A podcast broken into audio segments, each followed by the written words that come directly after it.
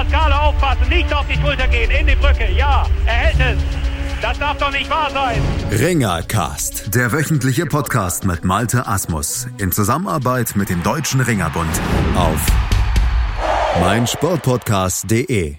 Die Halbfinals im Ringen um die deutsche Mannschaftsmeisterschaft 2020 sind komplett und obwohl wir euch hier im Ringercast auf meinsportpodcast.de in der letzten Woche ja erzählt haben, dass in den Rückkämpfen der Viertelfinals wohl nichts mehr anbrennen wird, hat sich doch noch ein bisschen was getan. Eine dicke Überraschung gab es nämlich im Duell zwischen Mainz 88 und den Red Devils Heilbronn. Die Mainzer, die konnten den Kampf tatsächlich noch drehen und zogen durch einen 17-11 Sieg ganz, ganz knapp am Ende ins Halbfinale ein. Was gab den Ausschlag dafür? Wie liefen die anderen Rückkämpfe und was ist von den Halb Halbfinalpaarung jetzt zu erwarten. All das klären wir heute hier in der Sendung auf mein Sportpodcast.de. Mein Name ist Malte Asmus und wie immer bei mir unser Experte in Sachen Ringen vom Deutschen Ringerbund aus der Presseabteilung, Julian Hemmerich. Hallo Julian. Hi. Ja, da gucken wir zurück auf das Wochenende und natürlich erstmal auf diese Überraschung, die die Mainzer da geschafft haben gegen Heilbronn an Silvester. Da war vom Rechtsausschuss des DRB entschieden worden, dass der Heilbronner Hamid Rüstem wegen einer Hautveränderung, für die er keinen Antest hatte, im Hinkampf nicht hätte ringen dürfen und damit wurden seine gewonnenen Punkte nachträglich abgezogen und dem Mainzer Dogush Ayachi zugesprochen und damit hatte sich das Ergebnis des Vorkampfes auf 18 zu 12 für Heilbronn geändert, sodass die Mainzer in Anführungsstrichen nur sechs Punkte im Rückkampf hätten gut machen müssen, um eben selber ins Halbfinale einzuziehen, beziehungsweise erstmal um den Ausgleich zu schaffen. Das haben sie tatsächlich mit dem 11 zu oder 17 zu 11 Sieg geschafft. Julian, hättest du vor dem Kampf und nach der ja, Entscheidung am grünen Tisch damit gerechnet, dass es trotzdem tatsächlich für Mainz noch klappen sollte? Also ich war mir schon fast sicher, dass Mainz den Rückkampf in eigener Halle gewinnen kann. Allerdings äh, habe ich ihnen den sechs Punkte Vorsprung wirklich nicht zugetraut. Also da ist wirklich alles optimal gelaufen. Ähm, richtige Aufstellung erwischt, sage ich jetzt mal, Heilbronn auf dem kalten Fuß erwischt in der einen oder anderen Gewichtsklasse. Und ähm, ja, dann kamen natürlich einige begünstigende Faktoren hinzu. Ne? Ich sage jetzt mal, in der vollen Halle zu Hause ist immer ein bisschen mehr möglich. Und ja, dann gab es einfach noch das eine oder andere, was man dann braucht, um so eine Überraschung zu schaffen. Zum Beispiel hat sich leider auf Heilbronner Seite Chris Kremer gleich in der ersten Aktion von seinem Kampf das Kreuzband gerissen. Ähm, sowas, sowas spielt dann natürlich äh, auch noch positiv in die Karten von Mainz. Ja, keiner hat sich das sicher gewünscht und jeder hätte einen sportlichen Ausgang erhofft. Aber er hat sich nun mal verletzt und musste aufgeben schon in den ersten zwei Minuten. Und da war natürlich äh, ein ganz, ganz knapper Kampf auf einmal mit vier Punkten für Mainz zu Buche geschlagen und dann hat man schon zur Pause schon an die Sensation geglaubt, ja. Und dann verselbstständigt sich sowas natürlich, diese Entscheidung am grünen Tisch, ohne dass wir sie jetzt bewerten. Wir wollten sie sportlich einordnen. Wie viel kann das in einer Mannschaft, du bist ja selber Trainer, letztlich auch Positives bewirken, wenn man äh, vor dem Kampf, vor dem eigentlichen Kampf mit so einer Entscheidung konfrontiert wird und plötzlich, ja, vielleicht auch wieder ein bisschen Morgenluft wittert? Ja, das äh, hat sicher auch dazu beigetragen, dass Mainz wirklich nochmal dran geglaubt hat. Ja, also mit einem ohne, ohne, ohne diese Punkte wäre wär der Rückkampf aussichtslos gewesen. Da muss man ja mal ganz ehrlich sein. Ja, das wären anstatt äh, sechs Punkte wären das eben 14 gewesen. Also das wäre ein Ding der Unmöglichkeit gewesen. Also sicher gab das in der Vorbereitung nochmal einen Push und hat vielleicht die, ein, den einen oder anderen nochmal die nötigen fünf Prozent motiviert oder extra Motivation oben drauf gepackt. Und ja, wie gesagt, dann ist es gelaufen. Also auch in den Kämpfen, die man verloren hat, ist es optimal gelaufen. Besser als im Hinkampf. Und ja, am Ende springt dann eben eine große Überraschung bei raus. Und diese Überraschung, die war unheimlich knapp. Wir haben es ja schon gesagt, Punktegleichstand nach Hin- und Rückkampf. Gleichstand auch, wenn man die Schultersiege zu Buche führt, beziehungsweise heranzieht, um dann nach einer Entscheidung zu suchen. Da stand es dann auch 1-1 dann war es erst der Vergleich der Aufgabesiege beziehungsweise der Disqualifikation, der dann am Ende knapp für Mainz sprach. Also viel knapper hätte es nicht sein können. Ja, wir hatten das schon mal vor ein paar Jahren in den Playoffs. Manchmal geht es dann wirklich tief ins Regelwerk. Auch die Vereine wussten nicht sofort, wer jetzt weiter ist.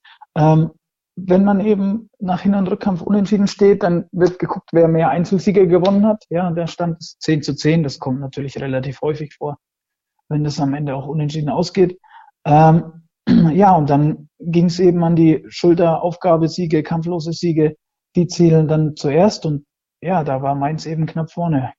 Und damit stehen die Mainzer im Halbfinale zum achten Mal in den letzten neun Jahren.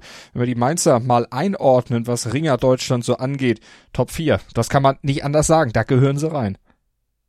Ja, das ist irgendwie, ist Mainz ein Dauerkandidat für das Halbfinale. Sie schaffen das Jahr für Jahr auch mit äh, großen Überraschungen.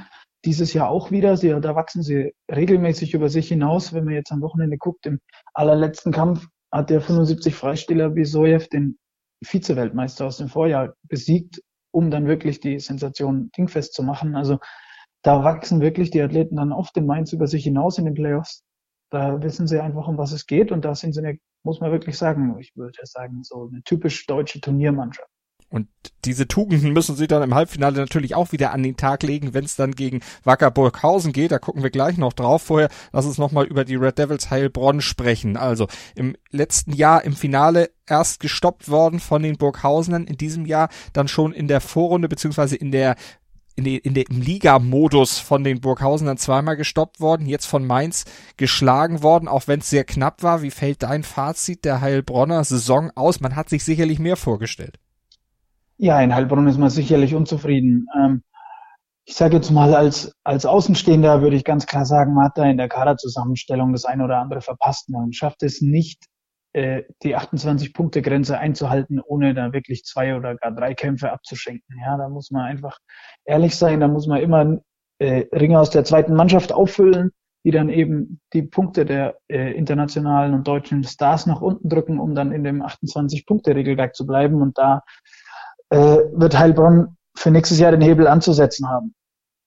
Da werden sie also Hausaufgaben machen müssen. Auf jeden Fall gilt unser Dank schon mal den Red Devils Heilbronn auch für die Teilnahme an diesem Podcast hier auf meinsportpodcast.de. Die Heilbronner haben uns ja regelmäßig mit O-Tönen unterstützt. Vielen Dank an dieser Stelle dafür an den Kollegen Ralf Scherlinski. Jetzt sind die Heilbronner also raus, ausgeschieden. Wacker Burghausen, der Vorjahresfinalist, Mitfinalist, aber auch zweimalige Meister in den letzten beiden Jahren, ist dagegen weiter und ja, strebt letztlich auch den Titel Hattrick an. Das ist das große Ziel der Burg Burghausener und das haben sie nochmal unterstrichen. Sie hatten ja schon den Vorkampf gegen den TUS Adelhausen mit 18 zu 8 gewonnen, jetzt im Rückkampf mit 24 zu 4 zu Hause auch nochmal richtig was nachgelegt. Jetzt geht's für die Burghausener in der nächsten Runde also gegen die Mainzer. Die Mainzer, wir haben sie eben gelobt, Julian, können die denn gegen Burghausen sowas ähnliches schaffen wie Heilbronn? Sie bauen ja vor allen Dingen zu Hause auf ihr Publikum.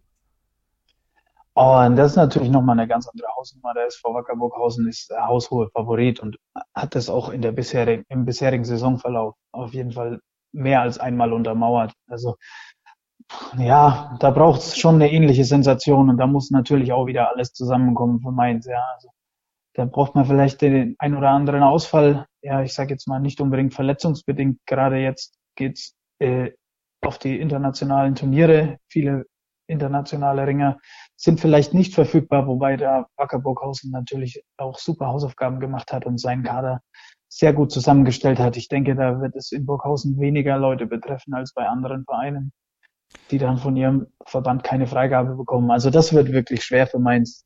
Das ist nahezu aussichtslos. Zumal die Burghausener jetzt auch gegen Adelhausen wieder absolut abgeliefert haben, haben selber auf ihrer Homepage von einem Spaziergang gesprochen. Anders kann man es auch gar nicht bezeichnen. Ja, ich würde sagen, also im Hinkampf war ich doch durchaus überrascht, dass Adelhausen es geschafft hat, fünf der zehn Einzelkämpfe zu gewinnen. Warum es dann so hoch war, haben wir ja schon letzte Woche erörtert. Mhm. Ähm, Im Rückkampf stand Adelhausen natürlich auch nicht mehr in kompletter Bestbesetzung, dennoch mit einer ordentlichen Mannschaft, ähm, die durchaus das ein oder andere Playoff-Viertelfinale hätte gewinnen können, aber eben nicht gegen Burghausen. Also da ist Burghausen einfach zu ausgeglichen und zu stark besetzt. Wenn man da irgendwo mal äh, einen Ausfall hat, wird es gnadenlos bestraft.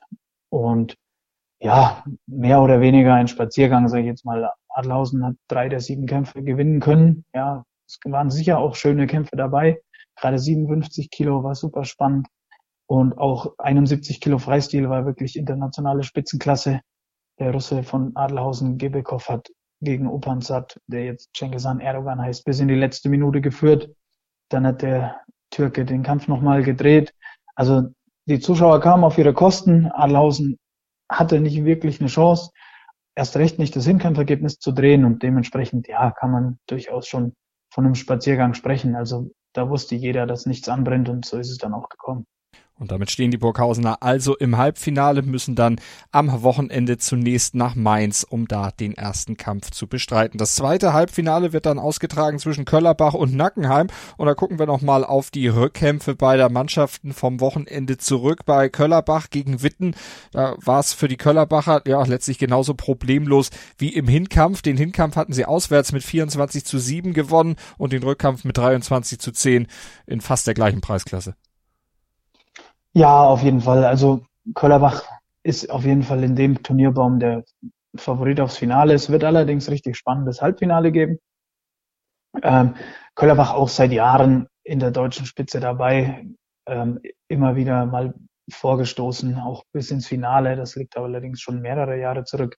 Ähm, sind auch relativ ausgeglichen besetzt, vor allem ganz, ganz starke Eigengewächse in der Mannschaft, was natürlich ein großer Bonus ist in dem derzeitigen Modus und ja, sind dann mit den vier Ausländern eben ganz, ganz schwer zu schlagen. Und da war auch für Witten nichts drin, auch im Rückkampf nicht.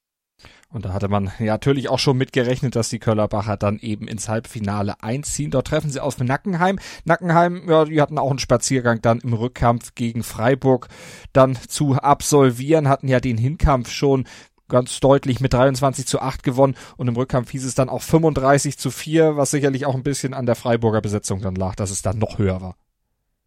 Ja, das muss ich sagen, das ist schon ein bisschen traurig oder enttäuschend für mich, sage ich jetzt mal persönlich, dass man mit so einer Aufstellung dann zum Playoff-Viertelfinale anreist.